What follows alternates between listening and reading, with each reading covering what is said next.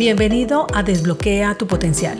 Mi nombre es Andrea Galindo, coach ejecutiva y en este espacio quiero brindarte información de coaching, emprendimiento, crecimiento personal y profesional, liderazgo, herramientas y un poco más para acompañarte a potenciar tus habilidades y llevar tu vida y negocio a otro nivel. Quédate que comenzamos.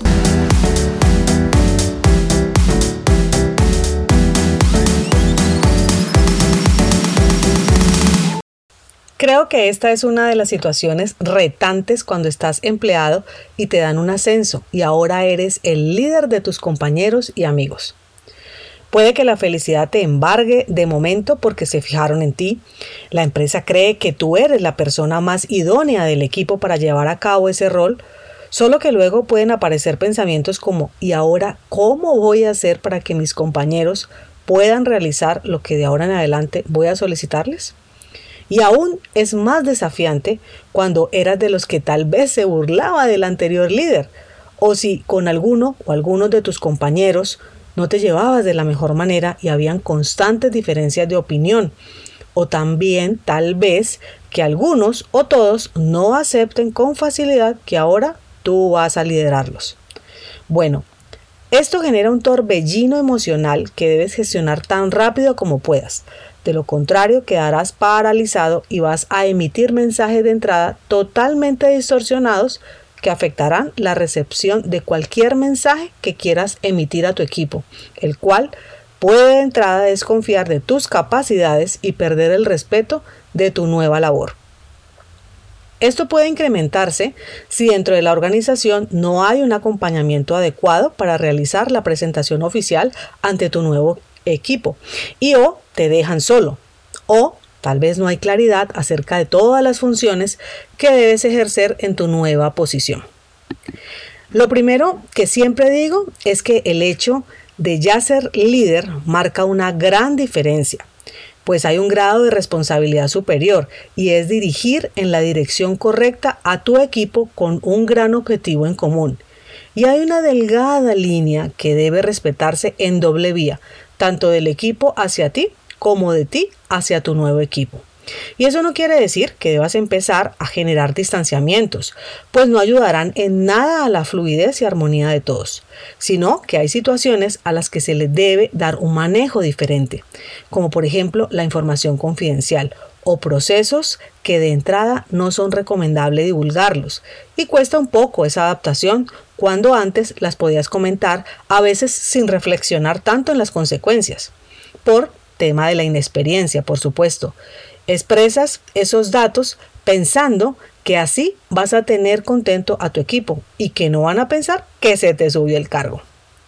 Los comentarios malintencionados o mal manejados pueden afectar tu gestión y cuando entiendes eso vas guardando cierta distancia y en algunos casos irte al otro extremo, en aislarte demasiado y ocasionar un liderazgo donde por evitar esas situaciones o darle el manejo adecuado, te vas quedando con un bajo relacionamiento y un liderazgo solitario. Entonces, ¿qué hacer? Primero, mantén la cercanía. Generar una relación cercana con tus colaboradores donde se promueva la participación activa te ayudará a aumentar el valor de las relaciones y que se genere un vínculo emocional sano. 2. Utiliza un estilo de comunicación asertiva. La comunicación juega un papel importante y hacerlo de manera asertiva minimiza la aparición de conflictos, pues tanto tú como cada integrante de tu equipo son importantes. Por ende, pueden expresar lo que piensan sienten y creen, dejando claro el respeto como principio fundamental.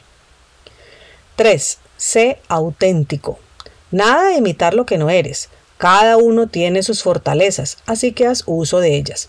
Está bien tomar personas como referentes y pedir consejos, porque tal vez conectas con ese estilo de liderazgo.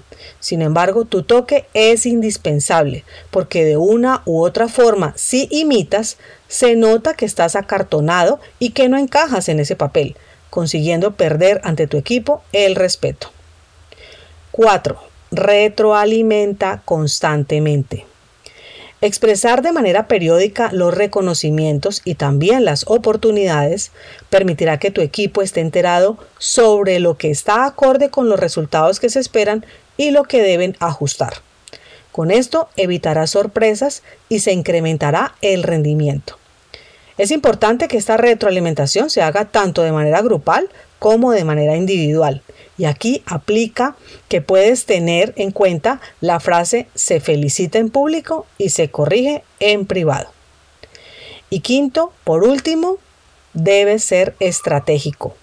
Lo más probable es que en tu antiguo rol te dedicabas a mucho de la parte operativa, en hacer, hacer, hacer, más no a la estrategia. Y en estos roles es fundamental que siendo el líder saques tiempo para proponer y mejorar los procesos de tu área, pues ahora está en tu responsabilidad. Y un error común es que llegas con la mentalidad de seguir haciendo los procesos solo con lo que conlleva ese 1, 2, 3 del rol. Y esto es lo que realmente diferencia a un líder. Si bien es cierto, hay actividades repetitivas del día a día, es fundamental que al menos una hora a la semana te cites contigo mismo para pensar y reflexionar acerca de qué mejoras puedes realizar en los procesos de tu área, cómo puedes desarrollar a tu equipo, qué acciones puedes traer eh, para que aporten mayores beneficios y resultados, cómo puedes lograr una mejor efectividad con los recursos que cuentas, qué planes a corto y largo plazo se van a implementar. Todo esto debe ir acompañado de una planeación donde se detallen cada una de las actividades, responsables y fechas para que no se vayan a quedar solo en el papel, sino que se desarrollen y acciones según se establezca. Bueno, pueden haber puntos adicionales. Aquí por supuesto extraje los que a mi consideración son los que principalmente pueden ayudarte a que esta transición de compañero a líder la puedas manejar más fácilmente. Y hasta aquí este episodio que puedes compartir con ese familiar o amigo que ahora pasó a liderar un equipo. Un abrazo y nos encontramos la próxima semana. Chao, chao.